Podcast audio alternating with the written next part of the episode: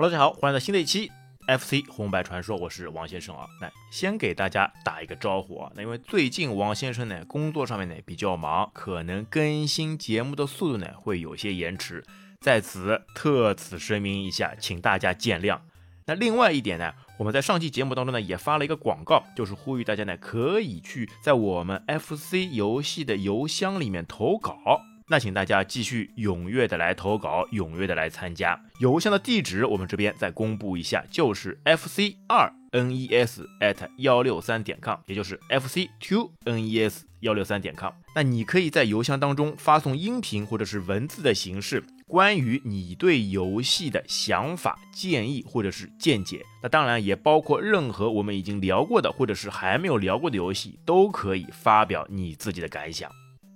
好来，那么言归正传，那么这一次我们要来的作品呢？哎，这一次王先生肯定要划水了，我们来聊一部，哎，依旧是国产山寨的游戏，哎，那个叫中国象棋。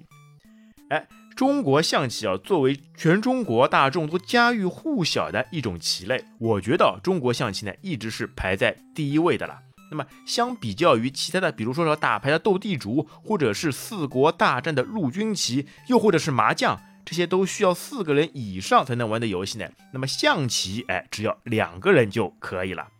并且来说，比起那围棋，哎，动辄就几百个黑白子，大家相互在偌大棋盘上面相互厮杀的情况来看，那象棋总共总共也就三十二个棋子，那来上一盘呢也会非常的快速。那而且可能普及度的原因哦，那中国象棋啊，感觉要比围棋啊这个市场会的人这个基数还要大了。基本上来说，你的爸爸或者说是你的爷爷，那或多或少都会在小时候耳闻目染，经过他们的熏陶，哎，看过他们来下，或者是他们带着你来下，这样一个等于是世代相传的一种游戏形式啊。那相比较来说啊，这个围棋呢，可能是入门比较难，又或者是呢算力会比较大，因为棋子多了以后算起来，那就像战场上面千军万马厮杀一样，就会比较麻烦了。而且来上一盘围棋啊，这个时间啊就很长很长了。但是那相比较而言，这个象棋呢，快则几十分钟或者几分钟就可以完成一盘的了。而且你能发现，中国象棋，特别是在公园里面那些街心亭里面，哎，很多老头子就特别喜欢围在一起，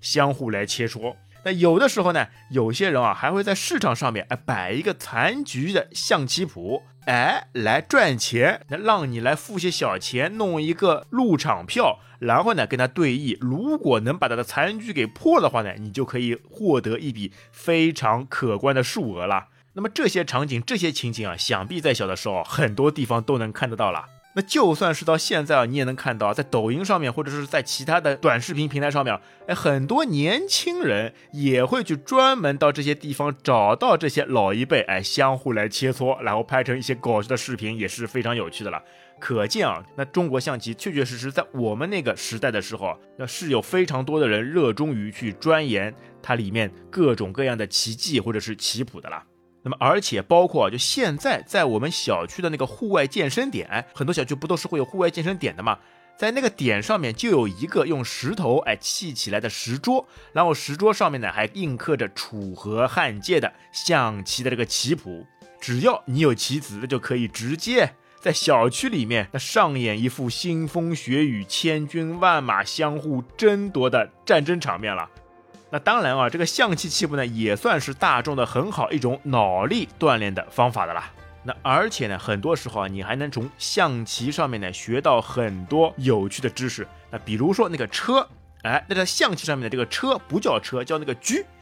这一个学问啊，也是我在学习了象棋以后，或者是我在跟着爸爸，或者是跟着爷爷，那在他们的熏陶之下才知道的这样一个场景了。那么另外呢，有一句古话，哎，叫那个“观棋不语真君子”，这句老话，那也是在围观爷爷们下棋的时候学到的了。对吧？想想看啊，当初学象棋的时候啊，还有一系列的口诀啊，大家都念得朗朗上口啊，像那个什么“马走日字，象飞田，车走直路，炮翻山，士走斜路，护江边，小卒一去不复返”。这些口诀啊，你现在重新来朗诵的时候啊，还是觉得朗朗上口啊，令人印象深刻。那而且像象棋啊，它还有另外一种非常适合低龄儿童所玩的一种方式，那就是什么呢？那就是暗棋。哎，把你的象棋棋盘啊折一半，哎，只需要楚河汉界的一半地方，然后呢，把所有的子儿三十二个子儿反过来按在棋谱上面，哎，那就是什么？那这个就是暗棋啊。那然后呢，就是把看不见的棋子一个一个反过来，然后明面着从大到小来一级压着一级的方式比大小来游玩的了。那么同样的，像斗兽棋一样，那最小的这个老鼠是可以去吃大象的。那么在象棋上面，就是最小的兵是可以吃到最大的王。那么而且在这个暗棋当中啊，由于兵的数量非常众多，有五个之多，所以当你把五个兵围着一个老将的时候，哇，这种场景想想都觉得非常好玩啊。那有这样一个场景的时候，那绝对是没有任何顾忌啊，绝对是妥妥的可以把对方的王给困死的了。那其实归根到象棋的历史啊，那其实中国象棋呢是一个很古老的一个产物了，距今呢大约差不多有两千多年的历史啊。它呢是中华文明非物质文化的经典产物，而且你能从中国象棋上面能看得到，它具有非常明显的中国风格，非常明显的中国古代打仗时候的风格。哎，这个车，这个车，不就是古代或者说是战国时期那种战车嘛？哎，用马拉着车，拉着这个车，可以在战场上面横冲直撞。那所以车的威力也是非常强大的了。那不像兵，哎，像小兵只能一格一格往前走。那但是呢，由于兵的数量非常众多，那就非常像古代打仗时候一些小兵，哎，冲锋陷阵在前面，然后一些将领那骑着马或者是驾着马车在战场上面冲锋陷阵了。那而且呢，现代的象棋上面呢，在中间上面呢，总归是会有一条界线。那界线上面呢，一般来说呢，都会写上楚河汉界。那其实真正上来说，中国象棋的发源呢，其实是早于楚汉相争的时代的了。但是由于楚汉相争这个故事，那或者说是刘邦手下的韩信，他把中国象棋呢进行了非常好的这个改良或者说是改革，所以呢大家都口口相传，就以为中国象棋就是从刘邦跟项羽哎争霸的。那个时代所延伸下来的了。那其实你正统来说，那楚汉河界呢，指的是现在地理上的河南省的襄阳市黄河南岸广武山上的鸿沟。那这条沟呢，沟口宽八百米，深达两百米。那它呢是古代一处军事要地。那西汉初年的楚汉相争的时候呢，那汉高祖刘邦和西楚霸王项羽就仅在襄阳一带就爆发了大战七十，小战四十的场景。那么因此呢，这条河界。也由于项羽跟刘邦的关系，那么因此这条河界也因为这个战争的关系开始形成中分天下，那么就以西边为汉，哎，东边为楚，形成了这个楚汉的边界。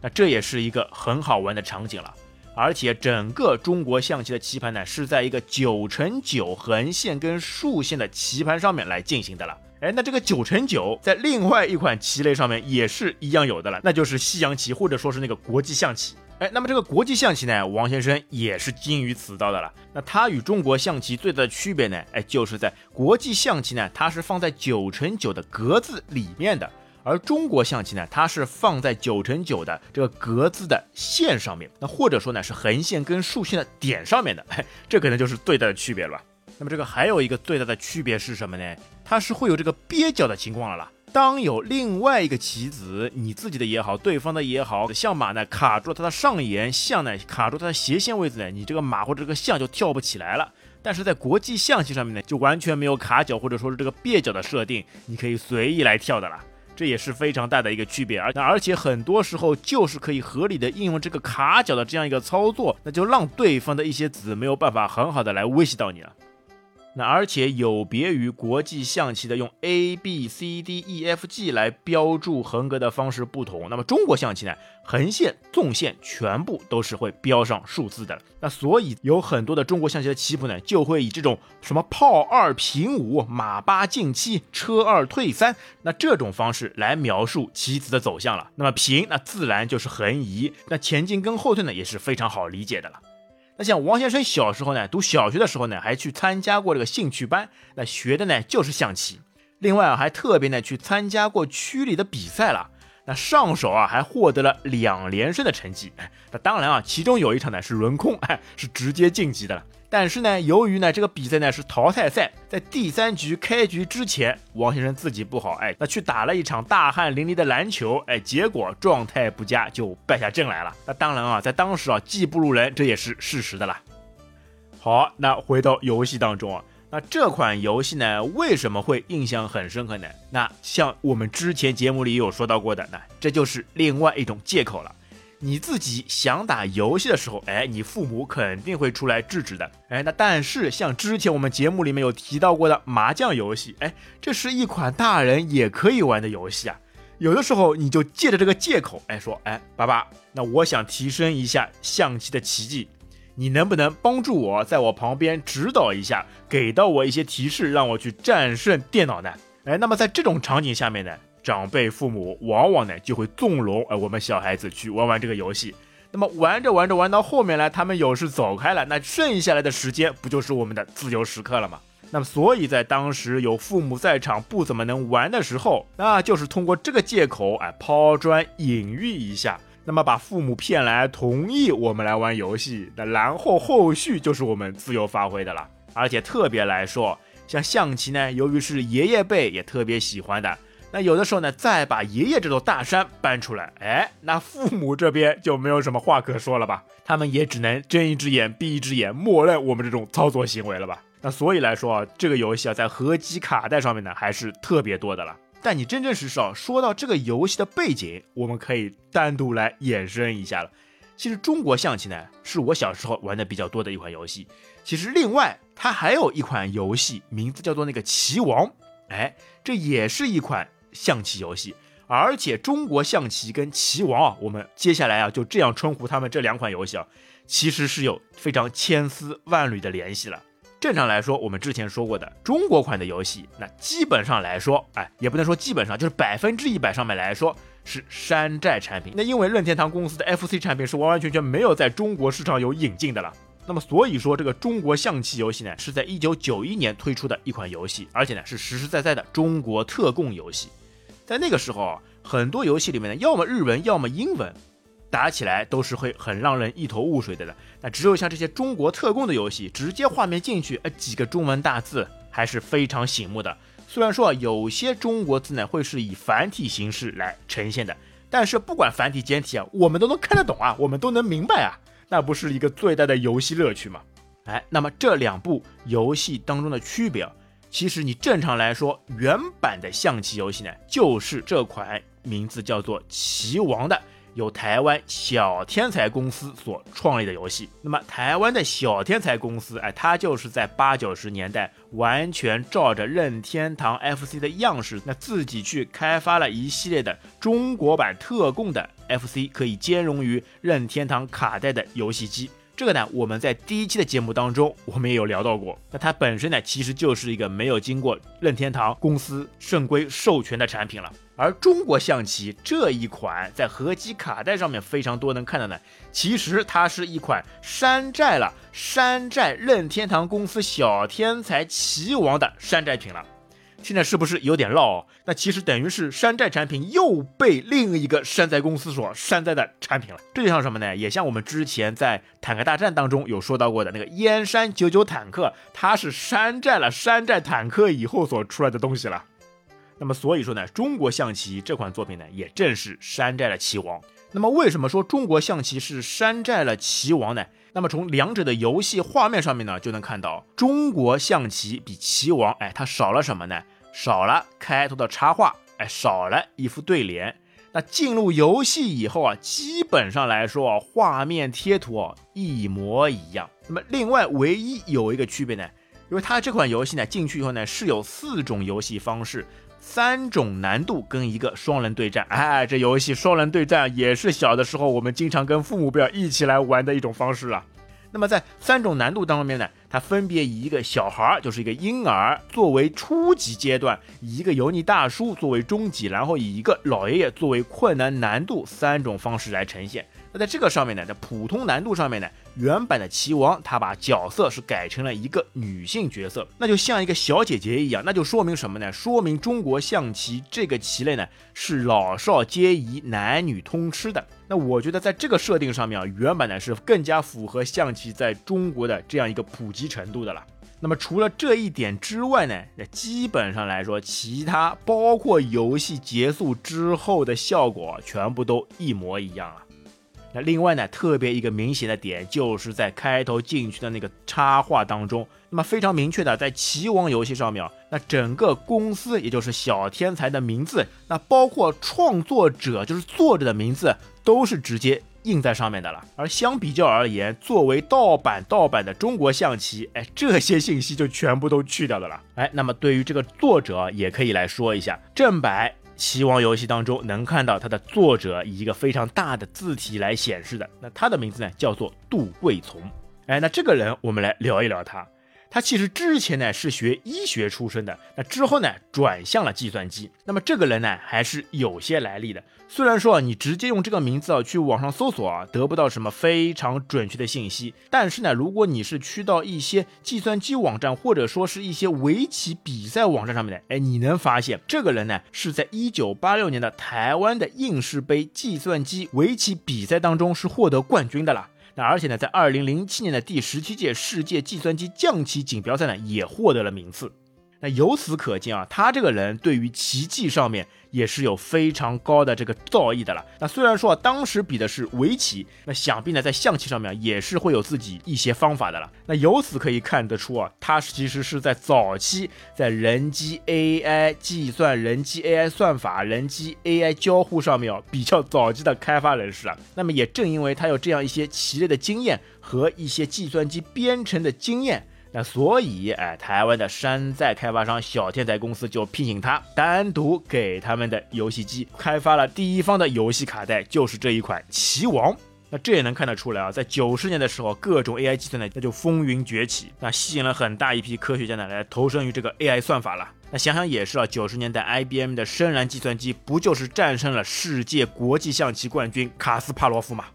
那么对于这款游戏呢，有一个非常非常大的槽点，非常令人无法游戏下去的一个槽点，那就是在高级模式当中，或者说是这个白发老爷爷这个模式当中，令人炸舌的点，哎，不是说它的难度有多高，而是这个老头子的下棋速度实在是实在是太慢了啦，整一个是可以把人的性子给完全磨掉的啦。那基本上来说，你下好一步棋以后呢，电脑你就能看到一个数字呢，反复在翻，一直在翻啊，翻不停的翻，但是呢，就迟迟不见这个老头子下手去下下一步棋了。那个当时第一次玩的时候呢，感觉是不是卡带出问题了？是不是盗版卡带这个卡 bug 了？没反应了？那其实呢，并不是。而是呢，计算机或者说是这个 FC 游戏机呢，正在后台计算。那老头子呢是在想，那下一步呢到底该怎么走？但是这个速度，等了一分钟，等了两分钟，等了三分钟，哦呦，好像他终于走了一步。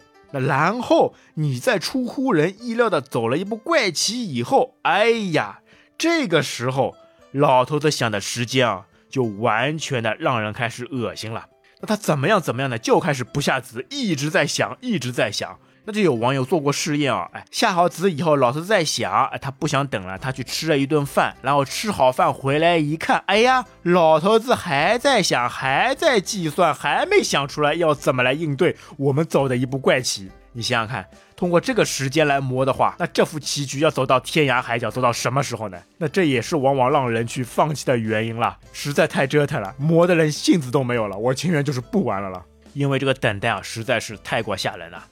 哎，那就有人说了，那是不是因为中国象棋这个游戏是盗版问题引起的呢？我知道在棋王的正版卡带里面呢，它不是说有什么专门的一个特制芯片来提供一些额外的算力嘛？在棋王上面呢，运行速度这个计算方式就会快很多的了。那其实真相是什么呢？那并不是如此。那么为什么这么说呢？因为啊，其实到现在，你可以在 iOS 端啊找到这一款移植的 FC 的中国象棋游戏，画面什么的是跟原本小时候玩的长得一毛一样的。那但是进去以后啊，你再游玩啊，发现这个运行速度，这个老头子的运行速度啊，和原本啊好像嘛快嘛是快了一点，但是啊也没有快到非常及时的这个程度了。那么你想想看，四十年后，计算机的性能已经突飞猛进的发展了。以现在的技术水平去运行原本的游戏，在性能上面，在速度上面，在计算力上面，应该完全没有问题啊。那但是在 iOS 上面呢，速度依旧不容乐观。那所以就是说，那就是和增强芯片什么的算力没有什么关系了，可能就是在算法上面有一些落后了。那也就是说，有没有这个增强芯片，问题其实都不大的了。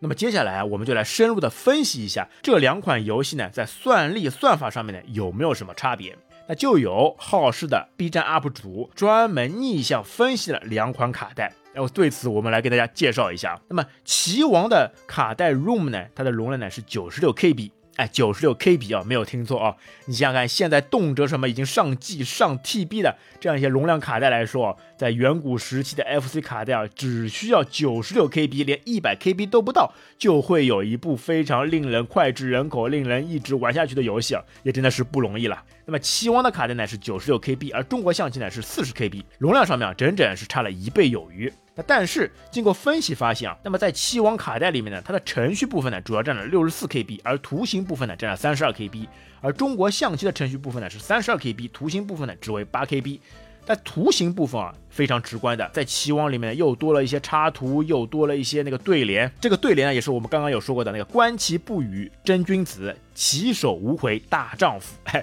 这一副对联在棋王上面也是会有呈现的了。那么多了这些元素以后呢，那图形部分呢自然会比较大。那么接下来来分析它的程序部分。那么既然程序部分呢也从三十二变成六十四，多了一倍。那所以说呢，难道棋王里面的这个算法呢，是不是就更加复杂了呢？那其实经过分析以后啊来看啊，那并不是，因为在六十四 K 的程序当中啊，那前面的一半啊，并不是程序，而是数据。那其实也就是说，在整个 AI 算法上面，在棋力的算法上面呢，那两部游戏呢是一模一样的，都是三十二 KB。那棋王好就好在它多出来的三十二 KB 的数据是什么呢？其实呢就是棋谱，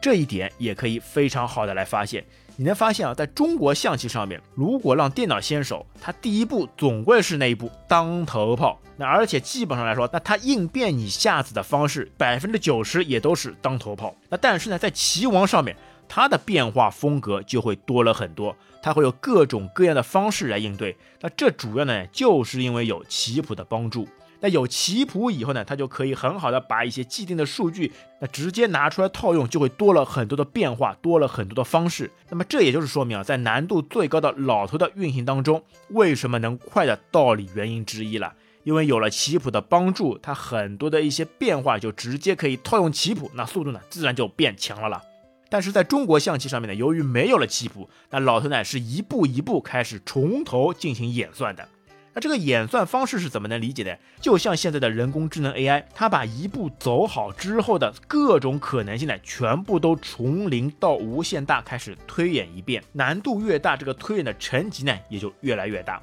那就打个比方啊，如果拿简单级的小孩子走好一步之后来计算的话呢，他可能就推算出之后的两步或三步就完结了。那对于这个难度高级的老头子来说，那他这个推算成绩呢，就可能到十几步之后了。再加上 FC 这个机型有限，你能想想看，这一个 CPU 的芯片原本就是装在文曲星上面的同样的这个六五零二的芯片。哎，现在要进行如此繁重的计算操作的话，那可想而知啊，这个速度呢就会变得非常慢，非常慢。特别是这个推演越深，这个计算量呢就会成几何倍的成长。